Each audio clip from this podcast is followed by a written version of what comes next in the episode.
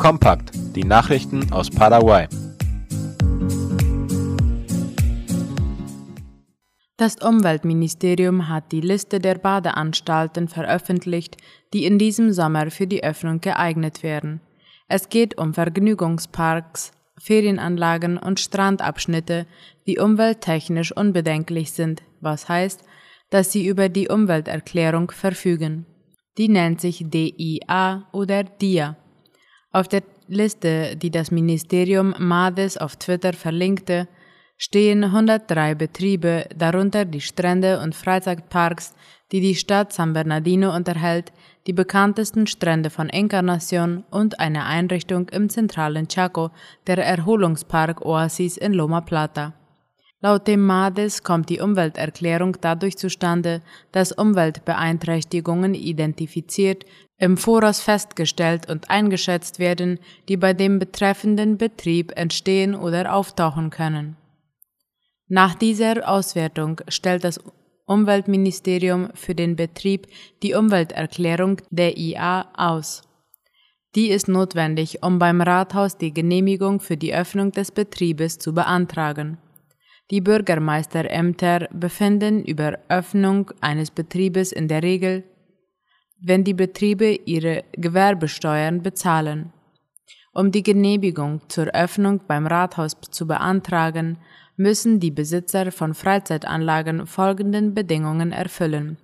Die DIA mitbringen, die Bescheinigung von MADES über den Gebrauch von Wasser und die erste Zulassung von der Stadtverwaltung um als Badeanstalt fungieren zu können. Ferner sind Daten über die Wasserqualität und die Anwendemöglichkeiten von Sicherheits- und Hygienevorschriften vorzulegen, wie Toiletten, Umkleiden, Installation für die Müllentsorgung und Wasseraufbereitung. Die Liste der vom Umweltministerium als umweltfreundlich eingestuften Badeanstalten für diesen Sommer ist auch auf der Internetseite von MADES zu finden.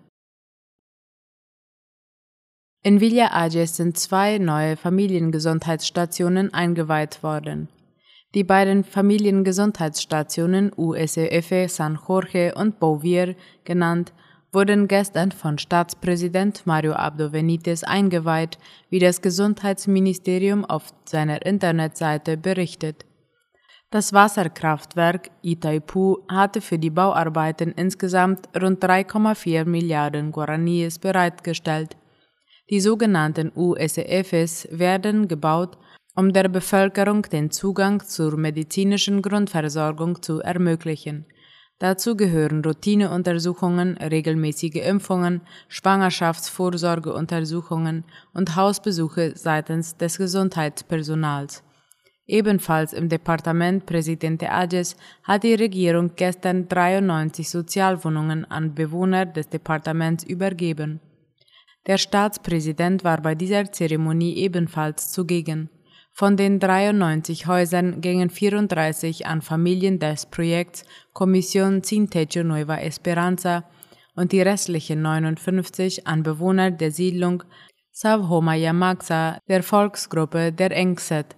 Somit sind in diesem Departement mittlerweile mehr als 2500 Wohnungen an die Bewohner übergeben worden. Das Neueste aus aller Welt. In Chile erreicht der US-Dollar ein Rekordhoch. Erwartungsgemäß hat die Börse von Santiago am Montag mit einem starken Einbruch einen Tag nach der Wahl von Gabriel Boric zum Präsidenten Chiles reagiert.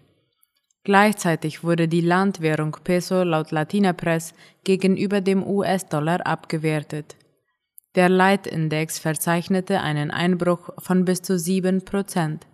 Unterdessen begann der heutige Handelstag mit einem Rekordhoch von 872,61 Pesos pro US-Dollar, was einem Anstieg von 30 Pesos gegenüber dem Freitag entspricht. Damit übertraf die US-Währung ihren höchsten Stand seit dem 18. März 2020. In einer sehr volatilen Sitzung verringerte sich der Rückgang dann auf 2,9 Prozent auf 864,50 Kauf- und 864,80 Verkaufseinheiten. Die Wahlen waren die am stärksten polarisierten im Land des weltgrößten Kupferproduzenten seit dem Fall der Militärdiktatur vor drei Jahrzehnten. Am Ende gewann Worik mit fast 56 Prozent der Stimmen vor dem konservativen José Antonio Cast, der knappe 44 Prozent der Stimmen erhielt. FIFA wirbt mit Geld für große Reform. Der Fußball-Weltverband, kurz FIFA, hält an seinem umstrittenen WM-Plan fest, der vorsieht, dass das Weltturnier in einem Zweijahresrhythmus stattfinden soll und nicht wie bis jetzt alle vier Jahre. Darüber schreibt Sport ORF. Vor kurzem war den über 200 FIFA-Mitgliedsverbänden beim Weltgipfel zur Zukunft des Fußballs eine Studie vorgestellt worden, laut der höhere Einnahmen in Höhe von 4,4 Milliarden US-Dollar in den nächsten Jahren winken. Wie der FIFA-Präsident Gianni Infantino sagte, geht es nicht darum, demnächst ein präzises Datum für die Reform festzulegen. Das Ziel sei, die beste Entscheidung für den Fußball zu treffen. Der nächste FIFA-Kongress ist für den 31. März 2022 angesetzt. Die Änderung der WM-Rhythmus ist seit Monaten das große Streitthema im Weltfußball. Die Europäische, die Europäische Fußballunion UEFA und die Südamerikanische Konföderation CONMEBOL sind dagegen.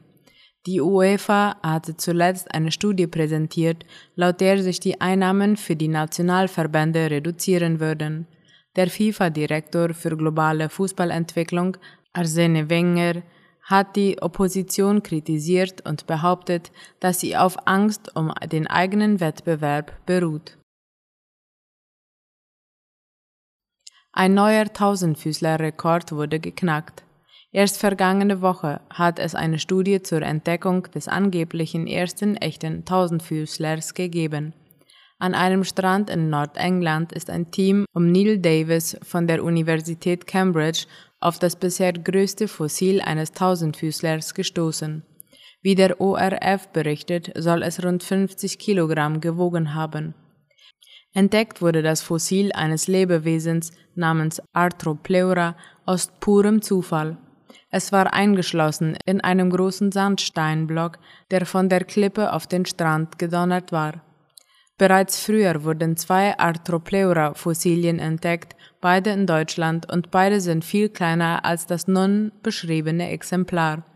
Der Fund zeigt den Forschenden zufolge, dass Arthropleura das größte bekannte wirbellose Tier aller Zeiten war, größer als die alten Seeskorpione, die den bisherigen Rekord hielten.